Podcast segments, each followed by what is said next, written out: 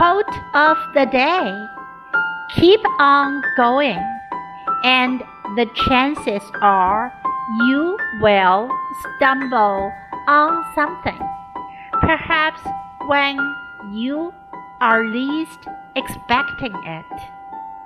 I have never heard of anyone stumbling on something sitting down By Charles F.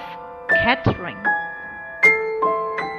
继续前行，你很有可能会在最不经意的时候绊倒。我从来没有听说过有人坐着的时候会被什么东西绊倒。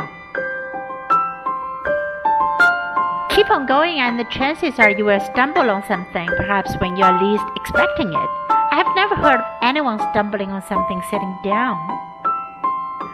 Word of the day stumble, stumble, 绊倒、绊脚、跌跌撞撞的走。